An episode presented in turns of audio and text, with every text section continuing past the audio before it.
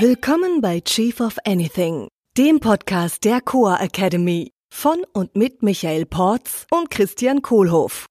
Für alle, die zusammen mit ihrem Unternehmen, Team oder Mitarbeitern noch mehr erreichen wollen. Details sind nicht so meine Sache. Oder vielleicht doch. Und woran erkenne ich, dass ich mich genügend mit den Details einer Sache beschäftigt habe? Hallo Michael. Christian. Der Teufel steckt im Detail. mhm. Ist ein schönes Sprichwort und mein Kollege hat dann immer gesagt, der Teufel steckt nicht im Detail, sondern in der kleinen Ritze dahinter. Schön, ja. Und ich kenne den Spruch, äh, äh, der liebe Gott steckt im Detail. Oh. Auch schön. Also quasi positiviert. Okay. Äh, das heißt, ähm, wenn wir da schon so, so universell sind, es macht Sinn, wenn wir uns auf Details auch fokussieren. Ja, Attention to Detail wurde ja. mir früher eingehämmert.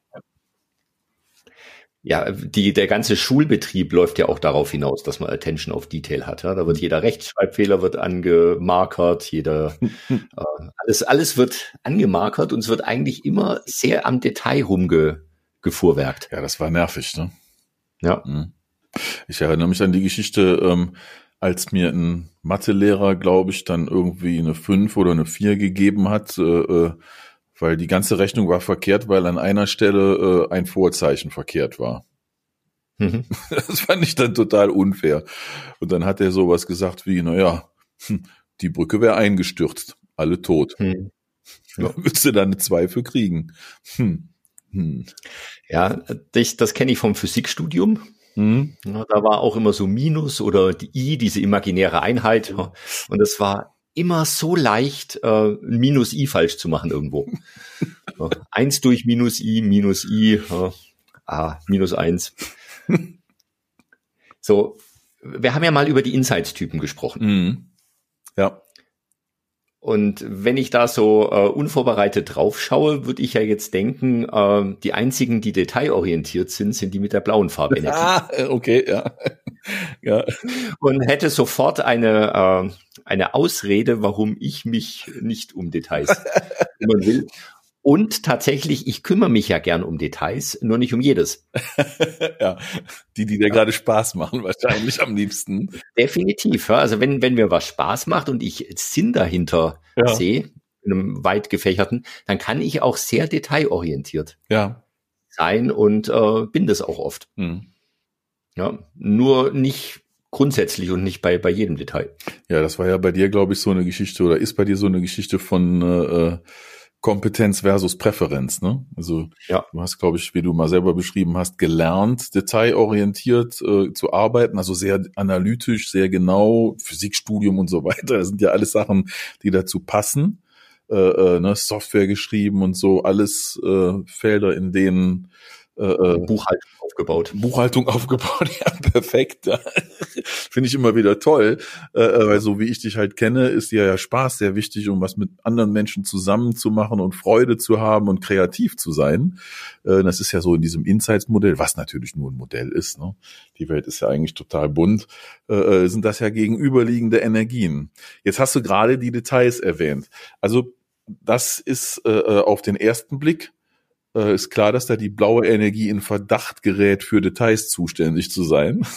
ich glaube, mhm. das zum, zum Teil passt das auch, also zumindest wenn es sich um Analytik geht, ähm, und da halt Sachen auf den Grund zu gehen. Ähm, letztendlich ist äh, wohl das, was in den Präferenzen eher für Detailorientierung spricht, diese dritte Achse, ne? also zwischen Intuition auf der einen Seite und Sensorik auf der anderen Seite. Mhm. Ja, und die äh, sensorische Präferenz, äh, also Menschen, die da eher sensorisch unterwegs sind, äh, ähm, die sind mehr im Hier und Jetzt und mehr auf die fünf Sinneskanäle fokussiert, die jetzt gerade passieren. Also da auch das Detail wahrnehmen, ja, im mhm. Sehen und im Hören, im Fühlen, Schmecken und Riechen. Ähm, während der, die, die Menschen mit einer eher intuitiven Präferenz natürlich auch all die Wahrnehmungen haben, aber da nicht so im Moment drauf fokussiert sind, sondern im Geiste schon das alles interpretieren, was das für die Zukunft bedeutet. Mhm. So, und ich glaube, da ist so eher scheiden sich die Geister dann daran, wem dann jetzt Detailorientierung mehr liegt, nämlich den Sensorikern, äh, oder den Menschen, die viel sensorische Energie haben, nennen wir es mal so, äh, oder den Intuitiven oder den Menschen, die viel intuitive Energie haben. Also bei mir zum Beispiel, ne, ich bin sehr intuitiv. Äh, das merke ich auch bei mir im Kopf. Es geht immer schon los, aber was heißt das in der Zukunft und was passiert morgen und übermorgen und und und und und. Mir fällt das eher schwer im Moment zu sein. Äh, und äh, tja, keine Überraschung, mir fällt es auch relativ schwer, auf Details Acht zu geben und da so hundertprozentige Ergebnisse zu liefern. Da muss ich sehr, sehr, sehr viel Energie reinbraten. Mhm. Was ich an der Diskussion ja spannend finde, ähm, ich höre ja gerade viele Glaubenssätze bei dir. also ich, äh, die, die Gefahr bei so einem bei so einem System ist ja, äh, mhm. dass ich mir dadurch wieder Glaubenssätze in den Kopf packe wie, ja, an der Ecke tue ich mir schwer, ja. Details ist jetzt nicht so mein Ding. Mhm. Ähm, und auf der anderen Seite hatten wir drüber gesprochen, auch uh, fake it till you make it. Stimmt, ähm, ja. Ich kann mich so lange hinsetzen und so tun, als wäre ich äh, detailorientiert und kann solche Rechnungen machen, ja. bis ich es dann tatsächlich auch kann. Genau, ja. Dann kann ich dann aus der Präferenz eine Kompetenz machen und irgendwann fühlt sich dann auch leicht an. Ja. Also äh, deswegen so die, ich kann Insights schon nutzen für eine, für eine Einordnung ja, und eine für, ähm, für eine Betrachtung, was könnte mir leichter fallen. Klar. Und auf der anderen Seite äh, auch vorsichtig zu sein, für mich jetzt, äh, ist das dann ein Glaubenssatz wieder, den ich neu mit dazu packe. Ja, ne, äh, wie bei allem, wir schon oft gesagt, ich kann mich für alles entscheiden, wer ich sein will ja. ne? und wer ich vorgebe zu sein, der werde ich dann auch irgendwann. Ja. Äh, mag halt einfach nur ein bisschen dauern, bis ich dann da bin. Ne? Also wenn ich mir jetzt vornehme, mhm. ich bin der äh, detailorientierteste äh, Mensch, den ich kenne, Gut, dann brauche ich nur die Tür zuzumachen und keinen mehr zu kennen, dann bin ich das schon. dann kann ich das auch werden. Ich kann mich für alles entscheiden und das werden. Ne? Wie ja. lang der Weg dahin dauert und wie schwer das vielleicht mir fällt im Vergleich zu wie es anderen fällt, das könnte dann wieder anders sein. Und ich höre dich schon sagen, auch das ist natürlich ein Glaubenssatz und eine Entscheidung von mir selbst. Ja. Mhm. Das andere Zitat, was ich in dem Zusammenhang gut finde, ist diese, ähm, wie du eine Sache machst, hm. so machst du alle Sachen. Ja. Hm. Hm. So, das heißt, wenn ich, wenn ich mich nicht ums Detail kümmere an, an der einen Ecke, dann kümmere ich mich auch nicht ums Detail an der anderen Ecke. Ja. Ja. Hm. Ja, ist das so? Oder ist das auch ein Glaubenssatz? Also ist ein schönes Zitat und das ist auch ein Glaubenssatz. right back at you.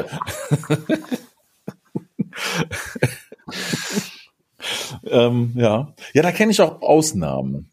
Und zwar fällt mir da jemand ein, der auf einem äh, Gebiet ein absoluter Spezialist ist mhm. äh, und darin absolut brillant äh, ähm, und äh, absolut äh, detailorientiert und fokussiert, jedes kleines Fischchen richtig zu machen. Das ist aber nur in dieser einen Sache.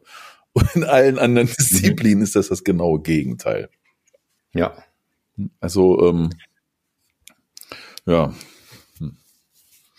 Also ist dann tatsächlich wieder diese Fokusfrage. Mhm. Also höchstwahrscheinlich hat der aus dem Beispiel gerade hat dann die, die Fähigkeit, sich darauf zu fokussieren, ja genau auf dieses Ding, so lange er möchte, auf dieses Thema und alles andere ist dann vielleicht auch egal. Das ist vielleicht auch ein Priorisierungsthema. Ja, ja, ne? genau. Ja, ja. Ja. Ja, ja.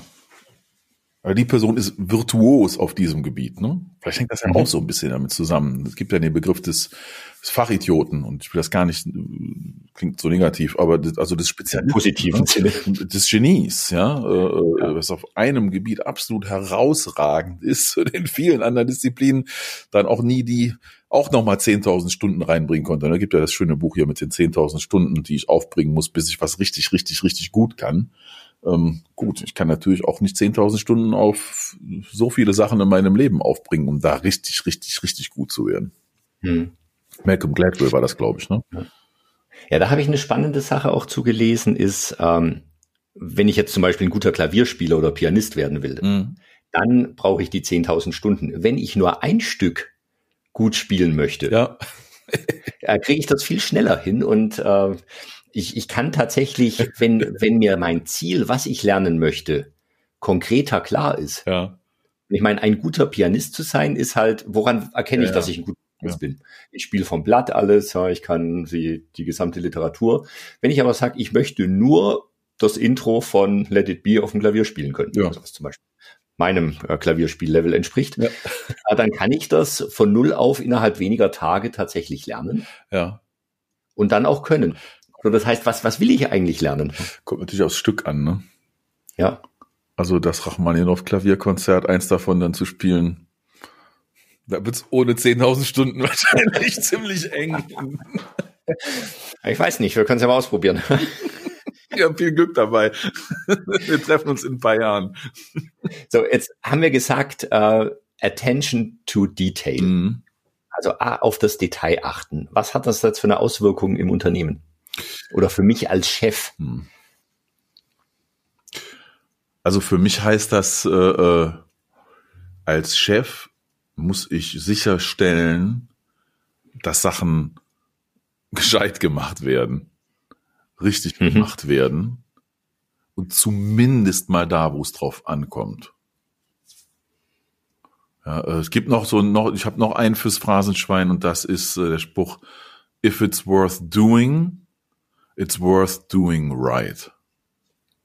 So, wenn ich da schon meine wertvolle Zeit und Energie auf was einbringe, dann ist diese Sache, ist es dann auch wert, dass ich es richtig mache.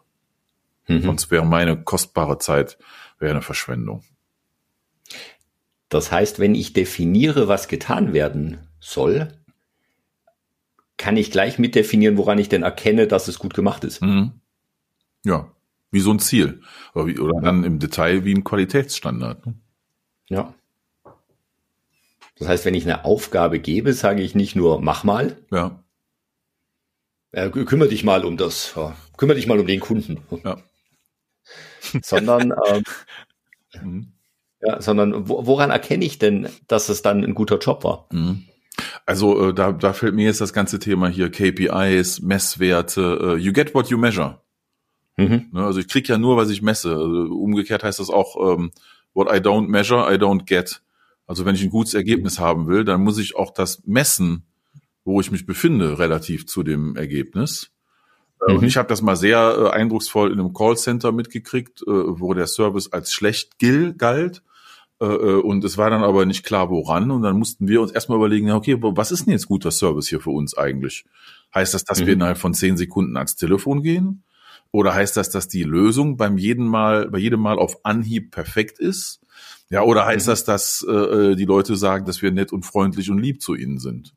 Oder heißt mhm. es, dass die Kunden uns weiterempfehlen an andere? Was ist denn wirklich mhm. guter Service? Und als wir uns das überlegt hatten, was es das eigentlich für uns war, um das angefangen haben zu messen, dann haben wir erstens mal gemerkt, dass wir ziemlich schlechten Service abgeliefert haben.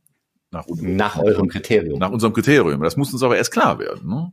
Mhm. dann wussten wir erstmal, also wo wir stehen und dass es nicht gut genug ist. Und dann wussten wir auch genau, was wir jetzt verbessern müssen, damit es gut wird. Und siehe mhm. da, innerhalb von einem Jahr war es Weltklasse und das Feedback von, von den Kunden war Begeisterung. Mhm. Nur ohne die Überlegung vorher, was ist es eigentlich, was ich messen muss, damit ich ein gutes Ergebnis habe und was macht ein gutes Ergebnis aus, haben uns eigentlich nur im Kreis gedreht. Hm. Ja klar, weil du dann auf vielen Dimensionen gleichzeitig optimieren musst, wenn ja. du nicht weißt, wo du hin bist. Ja, wir haben dann eben mal daran gefummelt, mal da, komm, wir probieren mal was Neues aus. Wir haben hier ein neues Call-Routing, haben ein neues System für das eingeführt. Da, da, da. Okay, und ohne halt eine konkrete Vorstellung, was ist denn gut? Was mhm. ist denn Qualität? War das alles nette Sachen, denen man sich beschäftigen konnte, die nichts gebracht haben. Und das heißt auf der anderen Seite auch, höchstwahrscheinlich waren einige Kunden vielleicht nicht zufrieden dann mit dem Service. Also die, die, wenn ihr jetzt auf, auf Weiterempfehlung oder auf schnelles Ab, Abheben des, des Telefonhörers ja. geeicht war, dann waren die, die gesagt haben, ja, ich will aber sehr, sehr freundlich bedient werden. Vielleicht waren nicht ganz so glücklich. Ja. Also das ist eine Entscheidung. Absolut. Also ist äh, noch ein Phrasenschwein, ne? Also man kann es nicht allen recht machen. You can't please anybody.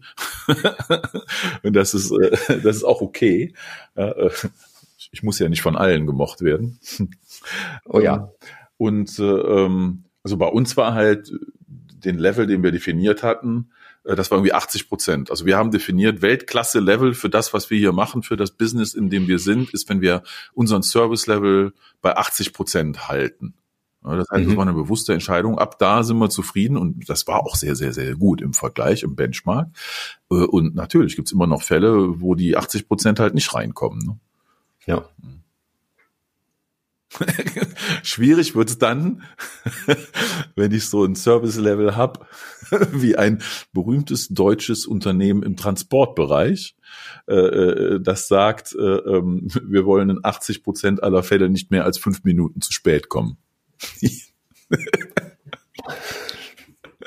Komisch. Ja, und ja. dass das nicht klappt.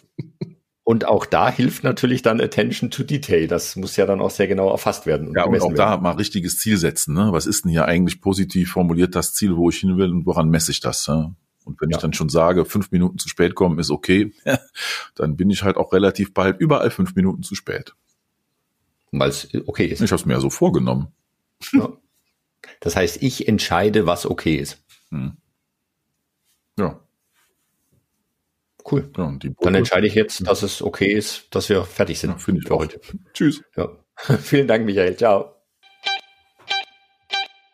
Das war Chief of Anything, der Podcast der Coa Academy mit Michael Porz und Christian Kohlhoff. Unsere Seminare und weitere Informationen findest du unter coa.academy.